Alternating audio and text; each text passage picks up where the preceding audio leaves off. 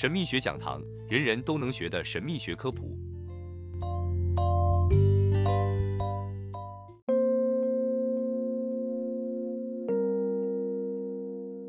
我们并不打算写一本关于亚特兰蒂斯的书，也不想增加它所在位置的猜测，或满足那些渴望听到通灵讯息的人。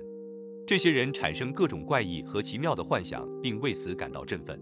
我们最不感兴趣的是证明亚特兰蒂斯的存在，以使怀疑论者感到满意。我们的目标是向你提供事实，而不是幻想。这些你都可以自己去核实。事实 vs 幻想。对亚特兰蒂斯学及对亚特兰蒂斯的科学研究感兴趣的读者，可以在系列文章的结尾处看到参考书单。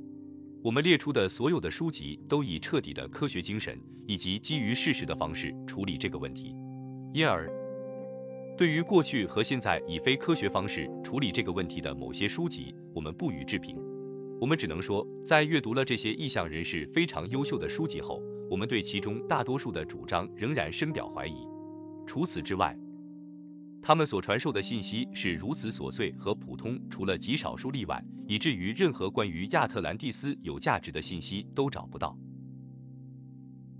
布拉金上校在《亚特兰蒂斯的影子》一书的序言中说：“令人遗憾的是，各种幻想家和小说家都在利用亚特兰蒂斯这个主题，他们的行为使许多严肃的真理追求者不敢靠近，继而在其周围形成了一种幻想和虚构的氛围。”如今，这段话甚至比一九三八年布拉金写下时更加真实。如果我们知道现在阅读的是小说，我们就不会指望它带给我们除了闲暇娱乐以外的好处。然而，伪装成事实的幻想就是另一回事了。它对于真正追求真理的人来说更加危险和误导人。这里并不是说受过训练的灵视者不能接收关于遥远过去的准确信息，许多人曾经这么做。正如我们在对杰弗里·霍德森林视力研究的回顾中可以读到，他是位受过训练的灵视者和神秘主义者。然而，许多通灵者和灵媒最常遇到的问题是，他们把所看到、听到或经历的幻象与他们自己未经训练的各种胡思乱想交织在一起。就算他们在幻象中可能发现有用的信息，也都会被完全的掩盖和歪曲。而启蒙者凭借着他在神秘学方面的全面训练。可以从这些幻象中筛选出黄金和糟粕，普通读者则办不到。他们要么全盘接受这些高大上的故事，要么将其视为幻想而置之不理。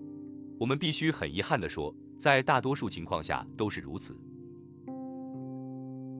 我们也希望正在阅读这篇文章的你寻求的是事实，是建立在任何人都可以核实的证据之上，而不是幻想。因此，这就是我们这篇文章的目的：回顾柏拉图。索伦、希罗多德等伟大人物所记录关于亚特兰蒂斯的事实，以及近代开明的调查者如伊格内修斯、唐纳利、布拉金、惠肖和齐罗夫的科学研究。同时，我们希望能消除许多神秘主义者对这个问题的一些幻想。亚特兰蒂斯到底是神话还是现实？我们自己对亚特兰蒂斯的存在或其地理位置没有任何怀疑。我们花费了一生的时间，对这个问题从各种可以想象的角度切入，以进行彻底的科学调查之后才会这么说的。我们从地理学、人质学、语言学、天文学和人类学的角度调查。如果我们想得出的是真相而不是幻想的话，这些工具是极为重要的。我们要补充的是，任何一位花同样时间和辛劳这么做的人，都会得出跟我们一样的结论。当然。除非他们是最近在电视上看到的教条式怀疑论者，他们自以为是的断言这个问题不值得研究，因为土地不会在一夜之间升降，甚至连会不会升降都值得怀疑。显然，他忽视了现代新兴岛屿喷发的证据，如1963年出现在冰岛外海的叙尔特塞，在1967年，它已达到了面积2.5平方公里与海拔高度150公尺。该岛最初20年的不同时期里。人们观察到二十种不同的植物。在一九九八年，岛上发现了第一棵树茶叶柳，有四公尺高。截至二零零八年，累计发现了六十九种植物。另外，我们也有公元前一千五百年塞拉岛、基圣托里尼岛沉入爱琴海的记录。如果小岛可以升起和沉没，那么为什么大陆不可以呢？这只是一个规模上的问题，而非原则上的问题。为什么教条主义的科学在如此明确的证据面前拒绝接受这个简单的事实？我们让你去思考这个问题。可悲的是，这种根深蒂固的态度，在许多科学家中实在太常见了。他们让我们想起了马太福音中的一节经文，其中使徒则被盲目的向导捡了芝麻，丢了西瓜。物质科学丢下了许多西瓜，例如电力。尽管我们已经利用了这种力量，但它仍然是一个神秘且无法理解的实体，其起源就像磁力或重力一样无法解释。而对于亚特兰蒂斯这个芝麻，科学却继续对其纠缠不休。那些勇敢或者称为愚蠢的人，只要挑战了公认教条，认为亚特兰蒂斯并非柏拉图所发明的神话。他们将被位居显赫地位的科学正统人士，如宙斯的雷电一般，冠上伪历史学家、为考古学家、伪民族学家和伪人类学家的称号。这里我们忍不住反讽这些自诩历史正确的虔诚祭司为伪智人，因为他们似乎没有自行思考的能力。这也许这有点刻薄，但我们说出这些想法并没有什么损失。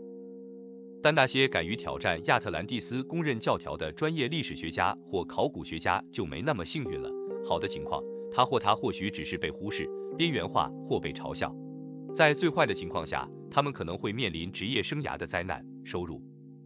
健康的损失及其后续引发的问题。读到这里，你知道为什么那些与正统主流观念持不同意见的聪明人都低着头了吗？关于亚特兰蒂斯的古代记载。最早关于亚特兰蒂斯的具体描述，是柏拉图在公元前三百六十年写的《地迈欧和克里蒂亚斯》中的叙述。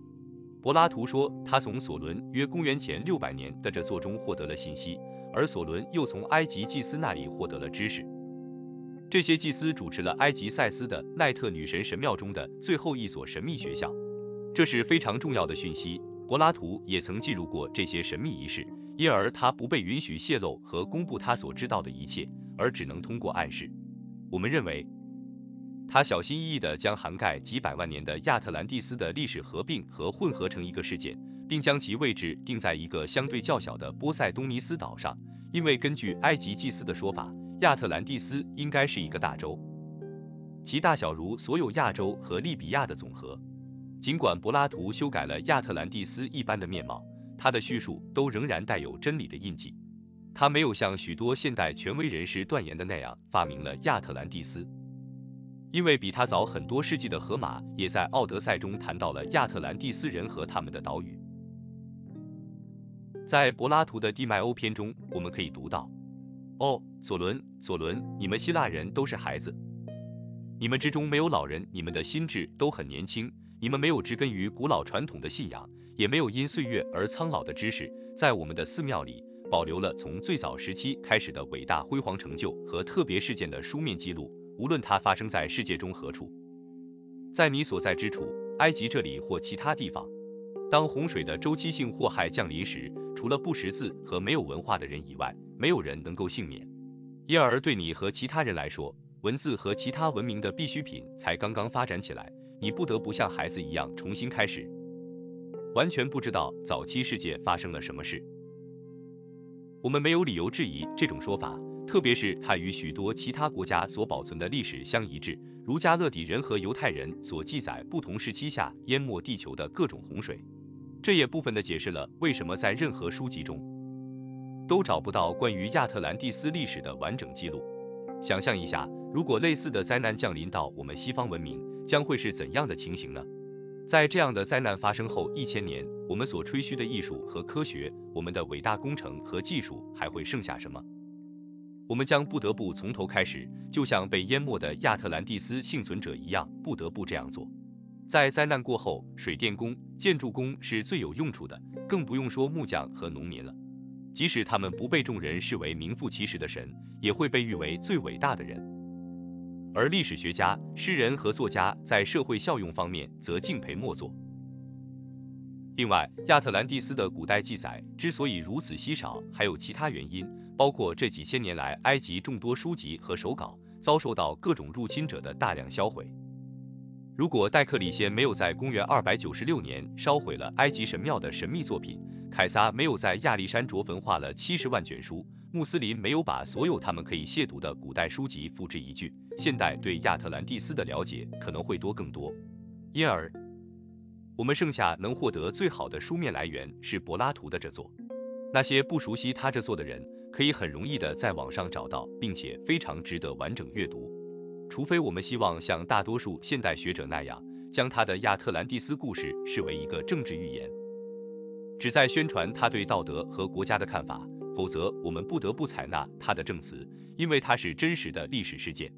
而且他的故事也被更早的作家如希罗多德和荷马所证实。我们不会去相信这位雅典圣人只是为了在政治上战胜对手而编造了整个故事。我们下期见。